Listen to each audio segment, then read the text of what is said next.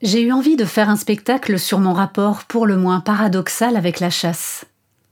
J'ai peur des chasseurs, de leurs armes, de leur capacité à donner la mort, que ce soit un chevreuil ou un promeneur, mais j'adore le saucisson de sanglier. Je ne suis pas chasseuse.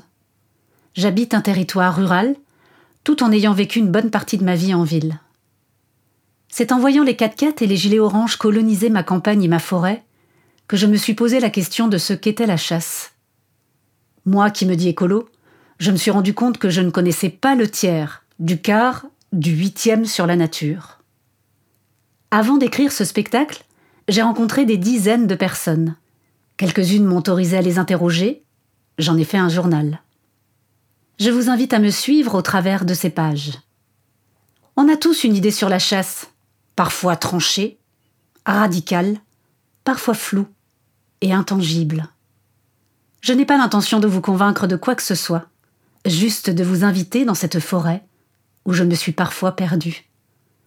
S'il y a une chose dont je suis maintenant certaine, il n'y a pas la chasse, mais des chasses, faites par des humains, avec leur beauté et leurs imperfections. Bonne écoute.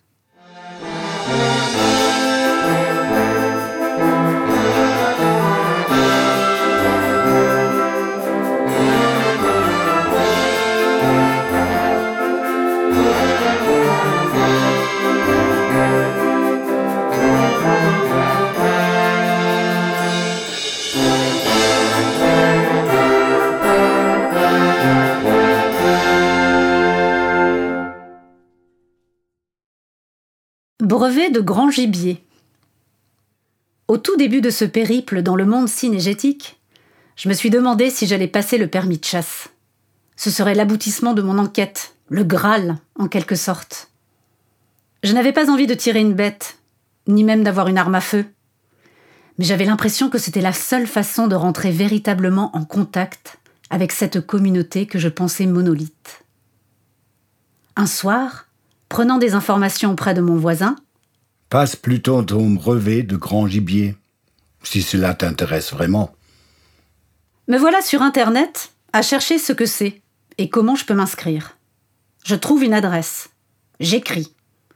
On m'annonce que la session aura lieu le printemps suivant. En décembre, je relance. On me répond que c'est toujours d'actualité. J'explique bien ma démarche. Que je n'ai pas mon permis de chasse, que c'est en vue d'un spectacle, que j'ai vraiment envie de toucher du doigt cette formation. On me renvoie quelques semaines plus tard une invitation pour une soirée d'information. Tout d'abord, il importe de spécifier quelques chiffres. En France, en 2022, c'est grosso modo un million de chasseurs. Avant, on chassait de tout. Du petit gibier, des oiseaux et du grand gibier. Mais aujourd'hui, 70% des actes de chasse se passent sur du grand gibier.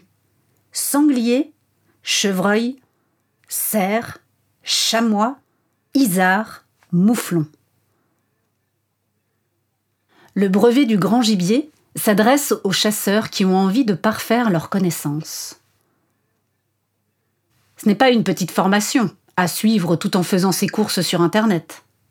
Cette formation, c'est un engagement autant de la part de nos formateurs, tous bénévoles, que des participants, et probablement leurs conjoints, qui sont des veuves de la chasse.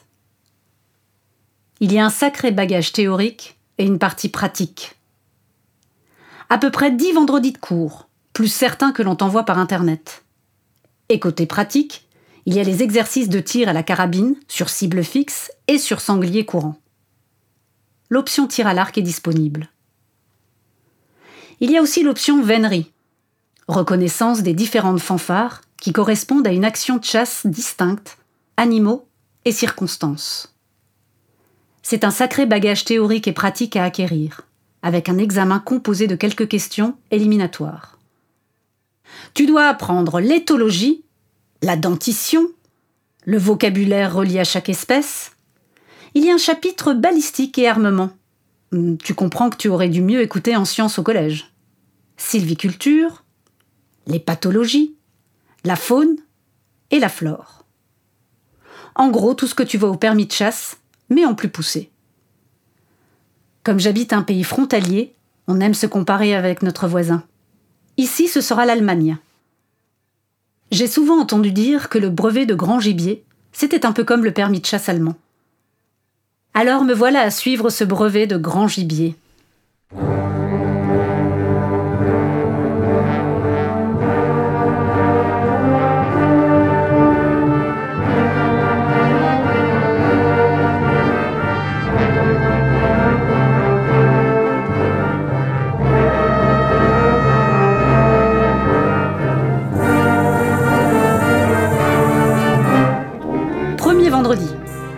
Rendez-vous au Cinétire, juste à côté de la maison alsacienne qui héberge la Fédération départementale des chasseurs du Bas-Rhin. Ma 208 blanche se fait toute petite entre les 4x4. Ma polaire bleue jure avec les vestes kaki de mes comparses. On est une grosse cohorte, près d'une trentaine d'hommes et de femmes, surtout des hommes. Il y a trois femmes sur la cohorte. Oui, ce n'est pas encore la parité. C'est ma première fois dans un tel endroit, ça impressionne. L'humain n'a pas besoin d'algorithmes de Facebook pour se retrouver qu'avec des gens de son milieu, de son niveau social, de son obédience politique. Il est grégaire comme animal. Moi, je vais à l'encontre de l'algorithme. Je veux aller à la rencontre de l'autre, qu'il soit animal, ou qu'il ne pense pas comme moi, qu'il n'ait pas les mêmes réflexes, les mêmes habitus. L'entre-soi où tous pensent de la même manière m'a toujours effrayé. Je m'en suis toujours méfié. Vu le sentiment anti-chasse qui est vivement partagé dans ma profession, j'aime beaucoup mes confrères, là n'est pas la question. Je m'avance dans cette recherche en solitaire, à l'approche, en essayant de me faire petite, pas trop de bruit, en s'aventurant dans un univers où les codes me sont inconnus, que mes effluves de stress et de planquer ne fassent pas fuir mes congénères. Un sentiment n'est pas seulement un transport du cœur chez l'humain, mais l'odeur que laisse malgré lui un animal. J'ai apprivoisé mes camarades, avec une réelle connexion avec certains qui sont de jeunes chasseurs. Quand tu viens d'avoir ton permis de chasse, que tu sois retraité ou tout juste apte à acheter une arme, tu peux intégrer pendant deux ans l'association de jeunes chasseurs qui dispose des formations à ses membres. Ce ne sera pas un travail de sociologue approfondi, mais à vue de nez, l'âge varie de 25 à 65 ans. À ma grande surprise, mon cliché tombe. Toutes les classes sociales, ou presque, sont représentées. Du cadre à l'universitaire, du commerçant au garde forestier, du rentier à l'ouvrier.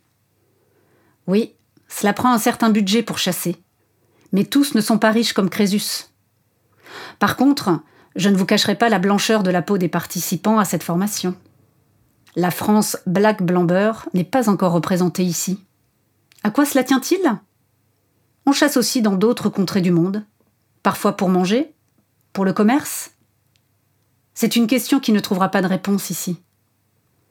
Je m'interdis ces raccourcis qui pourraient rapprocher les chasseurs de racistes votant RN. Certes, il y a bien les chiffres qui parlent. Près d'un tiers voterait Marine Le Pen aux élections présidentielles, mais s'arrêter à un bulletin de vote nous limite. Je ne cache pas mes opinions politiques. Gauche, bobo, écolo, féministe, quand la discussion glisse sur le sujet, mais je sais que les idées politiques d'aujourd'hui divisent davantage qu'elles rassemblent. Mais revenons-en à nos moutons, ou plutôt à nos chevreuils. Certains suivent la formation pour le prestige qu'ils donnent. Oui, il y a quelque chose de prestigieux dans ce processus. Tu reçois une médaille d'argent ou d'or, que tu peux arborer fièrement. La grande majorité, pour perfectionner leurs connaissances, car ils se sentent dépourvus face à leurs pratiques, certains évoquent ce manque de transmission donné par la génération précédente, comme si un lien s'était perdu. Traditionnellement, la chasse, c'était comme la potion magique et Obélix, on y tombait dedans dès la plus tendre enfance. Comme si la génération d'aujourd'hui venait à la chasse non par reproduction sociale, quoique cela arrive, mais par goût, conviction éthique, plaisir. Pour l'une, c'était aussi une façon d'honorer un père décédé. Le brevet, c'est une façon de se donner bonne conscience, de devenir ce bon chasseur du sketch des inconnus. C'est dans tous les cas une démarche intime de ces hommes et femmes. Ils y mettent leur cœur, leur temps, leur énergie. Certains font des stages de yoga, d'autres un brevet de grand gibier. Il faut signaler que chaque séance du vendredi se termine par un repas à la pizzeria du coin. On y discute, on se raconte les faits d'armes, on pose des questions. Derrière les formateurs, je découvre des humains avec qui je peux avoir des affinités, avec qui partager un repas devient un moment précieux de ma semaine. Lors de cette formation, je me suis attachée à certaines personnes. J'ai assisté à leur réussite, je me suis réjouie de leur médaille, j'ai pleuré de leur échec. Ces inconnus, j'en ai fait des personnes avec qui il me plairait de me perdre une nuit dans un mirador. C'est peut-être davantage cela, ce brevet. Créer une communauté parlant un langage commun, partageant une méthode, un regard, pouvant rester silencieux ensemble, car on est capable d'observer la même molaire trilobée.